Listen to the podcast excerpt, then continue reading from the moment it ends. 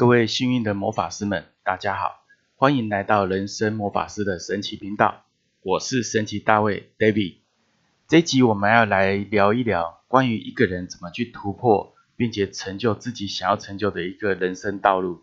这里面有一个关键的数字跟你的业力有关，所以我们要来讨论业力数字的能量它在哪里，以及它有什么样的作用。首先，我们先了解哈，什么叫业力？好，业力就是一般我们大部分的人所能够认知的。很多人会说，哎，这个是你上辈子带下来的，或者是呃你要还的。其实我们在整个生命数字能量当中，我们所讨论的业力比较趋向于你对某种特定人事物的一种惯性行为跟思考模式。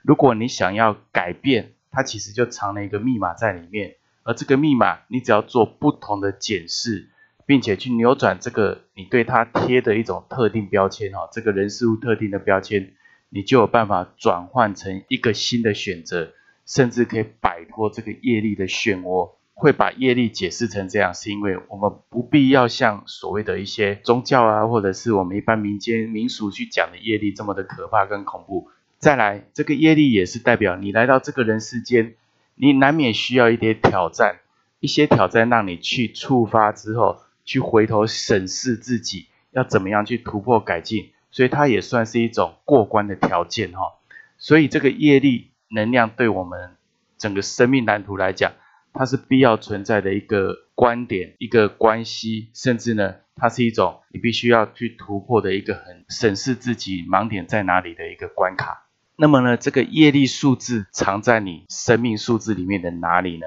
其实哈，它就藏在你的身份证字号里面。它并没有一开始出现在你的生日，它先从写剧本的身份证字号开始放进去之后，再辐射到你的身份证字号里面，或者是你的什么生日上面。而它就是在你的身份证字号的倒数第三个数字。它就会开始产生剧本的累积，从你小时候到你最后要面对有没有过关这个业力能量的一个纠葛、纠缠或循环，它其实就在那边卡着，然后等待你跨过之后，让你的晚年运更好。前面我们有讲到你的晚年运是倒数第二嘛，所以你要跨过你的倒数第三嘛，你的晚年运才会真正的门洞大开哦。而且这个倒数第三码的业力数字能量。它本身无时无刻就是存在在你的生命当中，它不会等你老年才出现，除非你很多事情已经累积而故意视而不见，甚至你都不知道，也不懂得去反省这个问题，你才会在老年的时候总算账。那也没有那么严重，就是你很多事情会卡住，你很多事情会瓶颈，你很多事情会从高跌落到下，让你去注意到你的业力数字所带来的一个累积，必须去改变。去转换、去突破的一个问题，通常也不会只有一个问题，它会有很多问题累积起来。所以呢，我们不如早一点在生活中去面对、去理解、去觉察到，那以后就不会那么的费力哈，去解决这些我们累积以来没有扫掉的垃圾跟问题。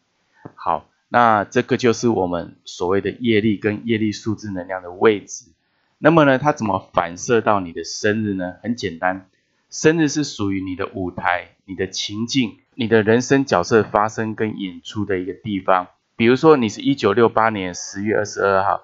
你的所有的数字它代表一个情境的位置。比如说，你的事业、你的价值、人际关系、爱情、父母、兄弟姐妹，这些都在里面。那么呢，业力数字反射到哪边，跟它一样就会同步共振。或者业力数字呢，它会造成某个问题产生你的某一个领域上的关系出了问题，或是呢有些问题就很刻意，你必须要解决业力数字能量，你才能过关的，所以其实都写在里面。那么呢，我们在节目中并不会提到这么的复杂，因为呢这里面需要很多的一个加加减减的功夫，所以我们单纯只是来看看你个人的业力数字能量的考验。这个就是我们这一集节目所先透露给你知道了，所以在接下来的三集里面呢，我们就会开始说明你的数字零到九业力数字的能量跟改变方式。那么我们通常呢，在面对命运的时候的一个瓶颈，我们要怎么去改变跟修正呢？我给大家四个建议哈。第一个，当你面对到所谓业力数字能量产生的情境的发生的时候，请你不要逃避，你就勇敢的去面对，因为一定有答案。你今天会写这个剧本，产生这个业力，关键关卡就是要你去面对，并且去探索出你的答案，让你更好。你就很勇勇敢的去面对，不要逃避。这是我给你的第一点建议。第二点，我们可以每日去静观、静思，去反思、反省我们自己在今天每个试验行的过程，怎么去修正跟改变自己。你可以写你的日志，或者呢，每次有一点心得，你就把它记录下来。这一点非常的重要。二十多年来，我一常常在做这个功夫，我就会慢慢有那个警觉跟直觉到，哦，这个又是某个东西的一个循环再犯。那我就去反思到我身体中我的内在为什么一直让它重复发生。我越挖越深之后，我很多事情到现在为止，我就很明确这个问题的观点落差出现在哪，然后我就可以去很快的立刻修正，不会产生太多的阻碍跟卡住。第三个，我建议大家透过这个反省的功夫，去看看你有没有什么惯性的模式在里面，从你的思想思维。到你的说话的方式跟内容，以及你行为的模式，这里面一定有个关键是相牵连的哦。比如说，我碰到某一个人，我就特别对他怎么不舒服，很奇怪哦。这个人不管他说的内容是好是坏，是对是错，你都不管，你就是对他有一种反弹。那或许你就可以去觉察，我是不是对这个人的思维。外表、言行举止有某一个点是特别不喜欢、不高兴，或许这个人是真的因为那个点而触怒到你、触发到你或伤害到你，但是也有可能这个人只是外表呈现这状态，你就反感。那你要问问你自己，是不是我曾经在生命中的某个经历中，去因为这样的一个模式受到伤害，而把这个模式放大到类似有这样特质的人身上，而产生贴标签的行为。比如说，这个人我偏偏对他很反感，可是他讲的话，如果从别的人身上讲出来，我反而没有什么感觉，没有什么事。但是就是对这个人他所讲每一句话，我就是这么反感。这个就是业力，所以业力会特定对某个人事物的行为产生某个人事物的什么纠结。好，第四点，我们从前面三点就可以知道，你的某种业力惯性一定有个框架跟界限。那你以后怎么样去突破它，去修改它，或者去怎么样消除这个界限？那你就要去设出一些行动的条件、行动的策略，去避免来化解这个业力对你的影响。好，比如说你对这个人，或许你只是一个反射性的不舒服，可是你可以开始去了解这个人，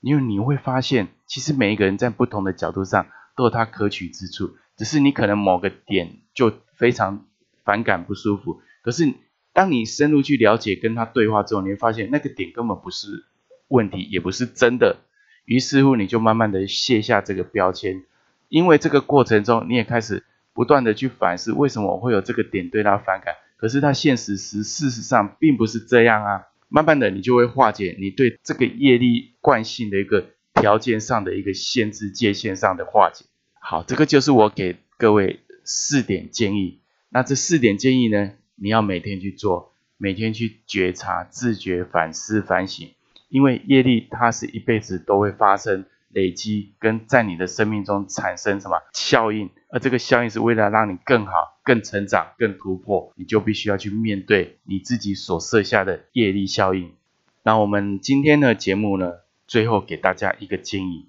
你虽然为自己而活，为你的生命负责，也代表你必须勇敢的去突破你对生命所设下的各个关卡跟条件。一个简单的小小改变，你我都可以做到，奇迹就展现在每个行动之中。如果你觉得这期节目对你有帮助，欢迎分享给一位你关心的家人或朋友。透过爱的分享，大家幸运满满。也邀请大家订阅、下载及分享人生魔法师的神奇频道。支持赞助 David，每周一到周五晚上，我们一起相见。